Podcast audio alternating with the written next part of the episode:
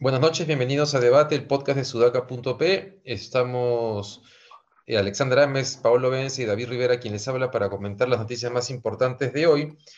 Y vamos a comenzar retomando un tema que comentamos ayer respecto a las designaciones eh, de algunos funcionarios del gobierno de Pedro Castillo y también la conferencia de prensa que ha dado, la primera conferencia de prensa del primer ministro, que ha estado acompañado hoy día por el ministro de Economía Pedro Franque y el ministro de Salud Ceballos. Em, las preguntas al primer ministro han ido justamente eh, o han puesto énfasis en dos temas. En la parte política, eh, precisamente en los nombramientos que ha habido en ciertos ministerios y segundo, en la presencia de Cerrón en el entorno del gobierno. La respuesta del ministro Bellido ha dejado claro que Cerrón va a estar, va a estar dando vueltas por ahí y ya sin ningún roche. O sea, lo que dijo eh, Castillo en campaña es mentira y Cerrón va a tener un rol importante en términos de presencia política en el gobierno. En el tema de los nombramientos, la respuesta ha sido bastante esquiva, poco autocrítica, o tal vez ha buscado justificarse en el sentido de que nada es perfecto y que hay que dar el tiempo para que se tomen las medidas correctivas solamente queda esperar que efectivamente esas medidas correctivas se produzcan. Eh, y eso lo vamos a ver, vamos a ver si efectivamente sucede, porque el gran problema que tenemos con este gobierno es que Castillo dice una cosa y pasa otra, ¿no? Entonces hay que ver si esa misma lógica se, se repite con el primer ministro o si en este caso, o a partir de ahora, las palabras tienen algún valor. Yo en términos de los nombramientos solamente quiero decir que hoy día el útero ha publicado que eh, se estaba pretendiendo que el hermano de Dina Boluarte sea contratado en el Ministerio de Educación. En este caso, eh, Nicanor, si no me equivoco, Boluarte. En este caso en particular, Nicanor Boluarte efectivamente fue viceministro en el Ministerio de Trabajo, tiene experiencia en el sector público, pero evidentemente hay un problema legal con el nombramiento porque es hermano de la vicepresidenta. Entonces, solamente el hecho de estar intentándolo ya es una ilegalidad. Y lo que dice la información del útero es que eh, como, como habían sido advertidos de este problema, que en realidad ni siquiera tendrían que ser advertidos, o sea, es demasiado evidente que existe el problema, lo que estaban buscando era tratar de eh, conseguir algún contrato de consultoría por cooperación técnica para que pueda ser contratado por el Ministerio de Educación. El señor Boluarte, eh, según la información que ha sido publicada, fue el encargado de, definir el equipo de transferencia en el sector de educación y aparentemente el presidente Castillo estaría buscando tener una persona que se encargue de verificar que la reforma o las promesas educativas que él hizo en campaña, como el acceso libre a la educación universitaria o también eh, había eh, propuestas magisteriales, como el tema de los nombramientos, efectivamente se produzcan. Eh, arranquemos con la parte política y después vamos a las preguntas económicas, porque también ha habido ahí eh, declaraciones importantes de Pedro Frank. ¿Cómo ven ustedes lo que está pasando? Yo creo que... Eh, dale, dale, Pablo. Ya, ya. Voy yo. yo creo que Bellido ha salido con una estrategia muy clara, que es voy a decirles lo que ustedes quieren escuchar. O sea, ya ok, ya me han dado con palo todos estos días, crisis, crisis, crisis, se está hablando de vacancia, este, voy a decirles lo que ustedes quieren escuchar. De ahí a que lo que nos está diciendo sea justificable, sea bueno, yo creo que decir no hay funcionarios 100% perfecto no es una excusa aceptable para un gobierno que se dice de cambio, pero eso es ponerle la valla alta al gobierno. Creo que si Bellido se siente y dice eso, es por lo menos darle una declaración a un problema que viene desbocado, ya hablando de, de términos netamente pragmáticos políticos, viene desbocado desde ayer, desde antes de ayer, y es ponerle un paño. No sé si es un paño suficiente ese. También me genera cierta, esto ya más allá de que sea o no sea, pero me genera cierta, cierto problema emocional ver al premier, al primer ministro, teniendo que deslindar de grupos filoterroristas o vinculados al terrorismo, ¿no? Deslindando en televisión nacional porque se lo preguntan los periodistas, ya de por sí me da, me da algo, ¿no? Yo sé que hay ahí matices que le están acusando de apología por no haber podido decir y además el homenaje, pero igual da cosa. Y en, en, lo político también una cosa importante que creo que, que hay que mencionar es el, el, lo que ha dicho sobre Vladimir Cerrón, ¿no? que dice, para, para, empezar lo llama el secretario general del partido, Vladimir Cerrón, una cosa así como si fuera casi, casi partidaria la cosa, ¿no? el partido de gobierno, de, de, que, de que el secretario general fuera importante, tan importante como el Premier. Pero bueno, más allá de eso, dice una cosa que es real, que tú no puedes quitarle opinión a, a Cerrón, lamentablemente no se la puedes quitar, pero también dice una cosa que es graciosa, que es, este, eh, no hay que traer al debate lo que opine Vladimir Cerrón, perdón, Cerrón se pone en el debate, Cerrón está en el debate porque quiere, porque quiere estar vigente, porque quiere opinar, lo disfruta, es parte de su estrategia. Entonces, ahí sí no creo que haya sido una respuesta satisfactoria para nada. ¿no? Yo creo que ha salido a decir lo que la gente quiere escuchar, en plan lo que la gente quiere escuchar, pero no ha llegado a completar, ha, abarcado el Premier, ¿no? Frank es otro tema, 50%. Sí, bueno, a ver, yo creo que hay que tener mucho cuidado con cada palabra eh, que, digan ahora tanto el presidente del Consejo de Ministros como los demás ministros, porque no hay que subestimarlos, ¿no? Y, y creo que las palabras también se las lleva el viento y los ciudadanos tenemos que estar sumamente vigilantes respecto a, a lo que dicen y hacen, ¿no? Creo que lo que dicen es importante, son gestos importantes que, que, dan cierta tranquilidad, pero hay que ver también qué cosas hacen y que esto evidentemente eh, eh, guarde una relación o coherencia, ¿no? Eh, yo lo que creo en términos de estos escándalos que están habiendo alrededor de los copamientos es que vamos a ver em, eh, algunas islas de eficiencia, se me ocurre, en algunos sectores, ¿no? Probablemente en el MEF se busque contratar realmente a gente técnica que busque eh, tener eh, un mayor cuidado, digamos, de las políticas macroeconómicas. En el lado del Minedu me queda la duda, pero en el MINSA, por ejemplo, creo que es importante, y no lo hemos mencionado, que el ministro deje a los dos viceministros, ¿no? Y por lo tanto los directores generales y hacia abajo entiendo que nos están tocando. Entonces, eso es algo muy importante también para asegurar o resguardar el proceso de vacunación que nos tenía bastante preocupados a nosotros en, los últimos meses, ¿no? Bien, sí, bueno, este, ahora, una cosa a resaltar, yo sé que tenemos todos los argumentos para eh, sospechar, sobre todo por la forma en que está claro que Castillo miente, es que eh, el primer ministro sí ha intentado ser cordial, eh, hablar sobre consenso, sobre no confrontación, etc. Y creería que eh, así Cerrón haya buscado ir al choque, creo que cuando un político, así como los congresistas cuando llegan al Congreso no quieren vacar a todo el gobierno porque se quedan sin chamba, cinco años, creo que en los políticos pasa algo, pasa algo parecido. Es decir, ya, va allí, ya allí, va a estar seducido por el, por, el poder y probablemente este, eh, tengamos a alguien que también quiere quedarse en su puesto y que la presión de los medios va a hacer que tal vez mantenga el perfil que está manteniendo ahora, hacer las correcciones que correspondan, porque él también va a querer sobrevivir políticamente. Es básicamente una cuestión de sobrevivencia, este, muy, muy, muy humana. Eh, no sé si ustedes creen que esto es posible. No sé, ah, yo, yo, yo creería, David, que es una, es una jugarreta, ¿no? Ya nos han demostrado, creo, y han de tenerle confianza en que el tipo, por su. No, no, no, eso sí, pero estoy planteando, pero estoy planteando, otro, estoy planteando otro punto. estoy planteando el tema de que él va a querer quedarse ahí. Pero ah, ya, pero tú te refieres a por el discurso sensato que ha dado o por un discurso más amable, no, pues, pero. O sea, estoy diciendo que él está. Yo he partido diciendo exactamente lo mismo que tú. A lo que estoy yendo es a que ahora ya en el poder, no va a querer irse del poder muy rápido, ¿no? Va a querer sobrevivir. Entonces es muy probable que incluso vaya con el mismo discurso de 28 de julio al Congreso. Eh, y lo único que vamos a tener que ver es si efectivamente esos, esos nombramientos eh, que están llamando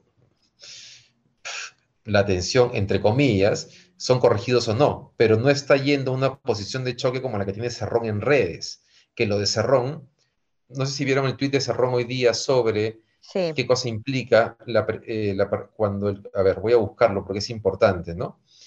un tuit absolutamente y Rocío Silva Santisteban le contestó. Absolutamente ideologizado, que parecía un tuit del, del, partido este, comunista de gobierno de un país comunista.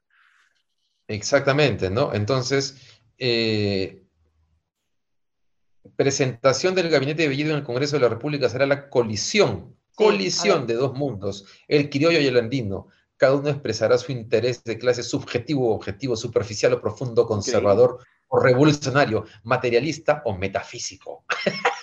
es increíble este tipo de Dios mío, vive en otro planeta.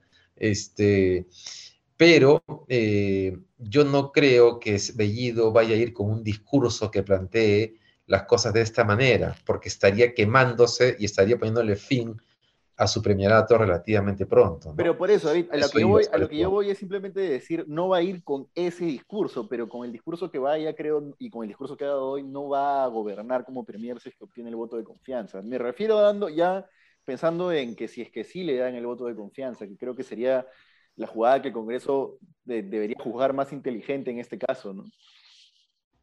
Claro, pero ahí, ¿cuál es tu punto, David? De que con este discurso le van a dar la confianza al, al Premier, ¿eso es lo que quieres decir? No, solamente lleva el punto de que cuando se nombra este gabinete, digamos que la hipótesis que hemos manejado todos es que Cerrón estaba buscando ir al choque para que no le dieran la confianza a este gabinete. Pero eso está buscando. Eh, entonces, ¿perdón? Eso está buscando. ¿Por qué, por, qué, ¿Por qué cambia esa hipótesis? Porque a lo que voy es que aquí viene la seducción del poder, y es que eso es asumir que Bellido se eh, sabía de antemano que Cerrón no estaba poniendo ahí para eso. A lo que voy es que yo creo que una opción válida es que ya en el poder él no quiera dejar su cargo no, hay razón para pensar que eso pasa con los congresistas y no con un primer ministro, ¿no? Así como los congresistas no quieren perder su cargo, Bellido tal vez tampoco quiera y tal vez vaya a tener un discurso conciliador cuando vaya al Congreso, no un discurso pechador como el de Cerrón. Eh, yo, yo ahí cortito, yo creo que... Yo sé que queremos reafirmar nuestra posición, nuestra hipótesis y que eso es una ah. tentación, pero, pero yo sí creo que yo sí creo que no voy a ir al Congreso a pechar. Estoy, o sea, podría apostarte por un chifa acá en este momento. Pero, pero vaya o no vaya a pechar, va a pechar. Dale, dale, o sea, Claro, claro, no, yo no creo que va a ir a pechar, pero lo que pasa es que me parece un error que vaya con un discurso bonito este, frente a otro tipo de, zorros, ¿no? Ahora Rocío Silva Santisteban le contestó justamente el tuit de Cerrón diciendo, por si acaso hay zorros de arriba y zorros de abajo, ¿no? Que me pareció buenísimo y le dijo, lea Arguedas, no sé qué, ¿no? Eh, Gran respuesta. Usted es un misti, le dijo, ¿no? Este, se está portando como un misti, una cosa así. Eh, entonces, eh, la verdad es que, se, o sea, se va, o sea, el, el, Congreso no se va a comer ese discurso bonito, tienen que o sea, hacer control de daños ahorita y ver qué, hechos muestran que realmente le dé la confianza a la ciudadanía y sobre todo para temas prácticos al Congreso. Y no están haciendo eso, están solamente hablando bonito. Y, y ya no somos pues este, tontos, ¿no? Sí, pero solamente quiero, y voy a ponerme en abogado del diablo, porque yo estoy siendo muy crítico con el gobierno, pero tampoco quiero ponerme en, una posición que no mira. Eh, en agricultura se está armando un equipo eh, bastante bueno, según me dicen, incluso Eduardo Segarra se incorporaría como asesor eh, principal de, en, el caso de agricultura. Ayer habíamos hablado hasta de cinco sectores donde hay gente buena. Este sería el sexto en el cual se estaría buscando hacer las cosas bien. Ayer ha habido un nombramiento de, los mandos militares de, las Fuerzas Armadas en general que ha respetado eh, la ley, que es el tema, eh, ¿no? La carrera de ascensos. Entonces, no eh, solamente quiero tratar de en esta histeria en la cual me sumo de las cosas malas, también señalar que hay cosas no menores, como la de las Fuerzas Armadas, que están caminando bien. Entonces, creo que es importante tener el mapa completo. Y lo de las Fuerzas Armadas me parece un dato que es bastante importante, no menor. ¿ah? Sí, sí, sí. dale, Pablo, dale. Yo ahí, yo ahí creo que lo vería más como lo puede estar viendo Cerrón. En la mente de Cerrón ya queda claro que hay grupos, ¿no?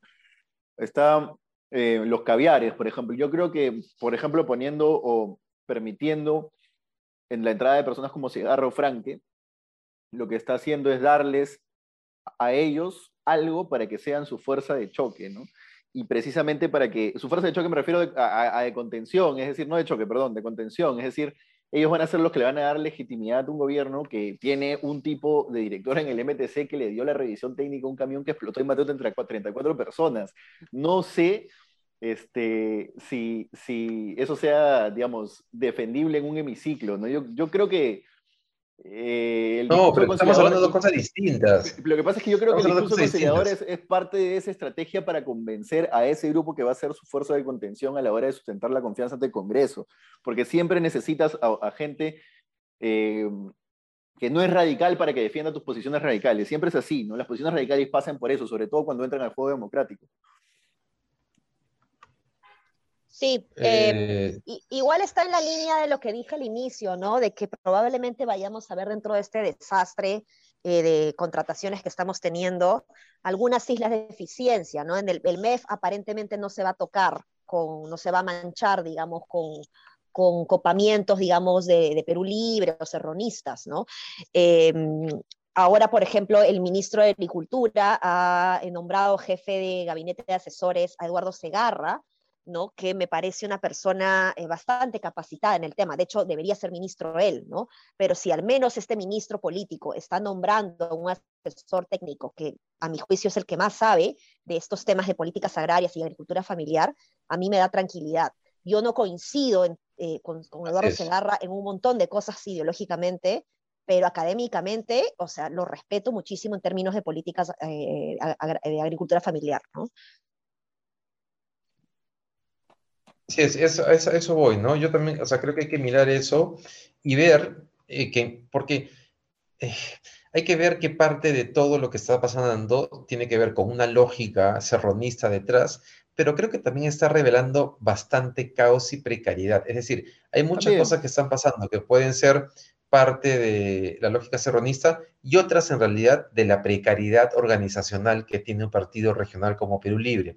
Y por lo tanto, en las siguientes semanas vamos a ver efectivamente eh, la dimensión, o sea, cuánto de esto eh, revela efectivamente que quieren robar, corromper al Estado, meter, o sea, yo tengo chats de la gente de la Pacífico que dicen, no, van a, van a, eh, van a, van a incorporar a Sendero Luminoso en el gobierno, ¿no? Está clarísimo, Sendero Luminoso nos va a gobernar. entonces, por eso, pues, entonces hay una histeria de tal magnitud que creo que es importante comenzar a ver con cierta objetividad y también comentar esas cosas que pasan positivas para, no, para que no perdamos de vista este, eh, el panorama completo, ¿no? No sé si quieres agregar algún, punto más sobre eso, eh, Paolo. No, no, no, creo que pasamos a, la parte económica.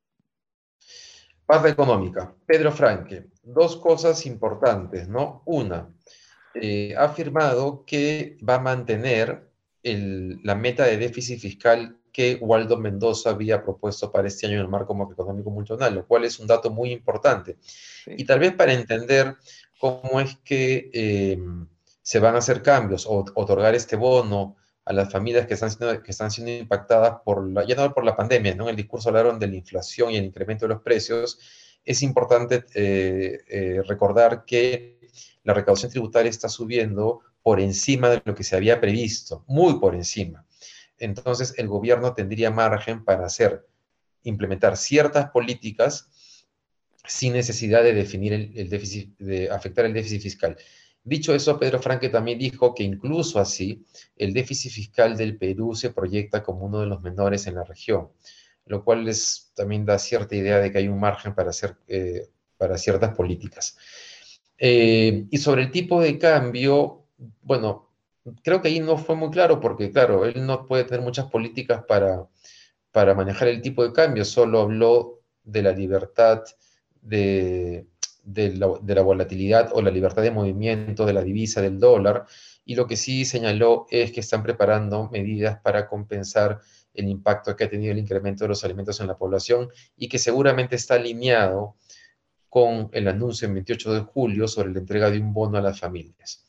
Eh, ahora, nuevamente, en, medio, de la histeria, una, de las preocupaciones que hay, y en este caso me parece una preocupación válida, cuando se habla de la debilidad del gobierno de Castillo, se argumenta que no va a poder hacer lo que quiere, si es que su plan es radicalizar al país o convertirlo en Venezuela. Uno de los argumentos que dan los economistas es, claro, pero una vez que estás en el gobierno y tienes la caja disponible para regalar dinero, que es lo que hizo Chávez, puedes comenzar a ejecutar tu plan autoritario, le regales plata a la gente, la contentas y ya está, ¿no? Tienes el camino asegurado. En este sentido, me parece bien importante, muy importante, no solamente por la gestión macroeconómica del gobierno, sino por eh, el posible o potencial impulso autoritario del ala serronista del gobierno, que estas metas fiscales se mantengan y se respeten. ¿Cómo lo ven ustedes? Yo creo, yo creo que Frank es el reconocimiento pragmático de personas que saben cómo se manejan las cosas, de que tú no puedes dejar que la economía se desbarranque rápidamente porque pierdes totalmente tu capital político. Entonces creo que Frank está ahí cumpliendo ese rol. El rol de hemos reconocido, como, como bien ha dicho Pepe Mujica antes, que la gallina de los huevos de oro tiene que seguir proveyéndonos de huevo porque si no, el mercado no tiene que seguir proveyéndonos de huevo porque si no, no hay régimen que se sostenga menos con los niveles de aprobación que probablemente, probablemente tenga castigo cuando la gente se dé cuenta que no es un líder, ¿no? Porque creo que él no es Hugo Chávez, no es Evo Morales, no es Rafael Correa. Eso creo, eh, yo lo veo por ahí. Ahora, una cosa que tú dices, David, yo considero errada, que es no necesitas tú aumentar el déficit fiscal para hacer clientelismo en este país. Y prueba de ello es precisamente las redes clientelares que tenía el gobierno regional de Junín. Lo único que tienes que hacer es hacer las cosas muy mal, copar todos los puestos del Estado, como estamos viendo que se están copando, algunos de ellos nomás están pasando por el cariz de la prensa, y generar redes clientelares, redes corruptas a pequeña escala que terminen infectando todo el Estado, ¿no? Pero bueno, eso ocurre, ocurrió y ocurrirá siempre. El problema es que con Perú Libre parece que va a ser mucho peor. Ahora, Franque, Franque sí creo que ha hablado muy bien en cuanto a dar tranquilidad sobre el manejo de la caja fiscal, que más allá de que, de que digamos, no sea tan relevante como, como estoy diciendo en el, argumento anterior, sí es un tema relevante y vamos a ver mañana qué tan relevante es, creo, porque ha sido bastante claro definiendo que va a volver la, regla, la, regla, la regla fiscal y que, va a, y que va a tener un déficit fiscal menor al que había pronosticado Waldo Mendoza, con esas dos cosas ha sido muy claro en que va a cuidar la caja. Si mañana el dólar no muestra mañana, pasado mañana, en los días venideros, no muestra una reacción en su subida, creo que entonces ahí va a quedar bastante claro que a los empresarios no les importa lo que Franke se siente a decir. Sí, eh, eh, insisto nuevamente, ¿no? En que los gestos y los mensajes eh, a nivel de discurso político son muy importantes pero es el primer paso eh, y, no se debe quedar uno ahí, sino también en otro tipo de gestos ya vinculados con, con lo pragmático, con los hechos. Y, y aquí Franke eh, empieza a dar un poquito de calma, pero vamos a ver cómo se desarrollan las cosas en el transcurso de los días, porque tampoco podemos seguir, eh, la gente, los consumidores, las amas de casa, digamos, con, con, los precios de arriba abajo eh, en función o a expensas de que eh, Cerrón tuitea algo y luego Frank hace una conferencia de prensa, luego Cerrón vuelve a tuitear, ¿no? Entonces, no nos merecemos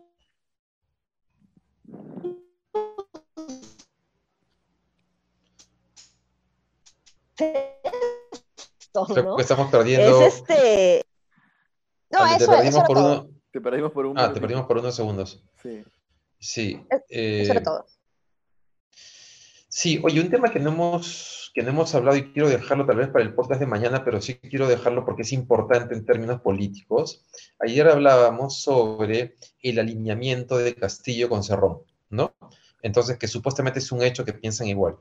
Y solamente quería mencionar una nota de la República que habla sobre este, estos votos del ala castillista que no están conformes con la decisión, las decisiones que se están tomando al interior de la bancada de Perú Libre y que están claramente determinadas por lo que quiere Vladimir Sarrón.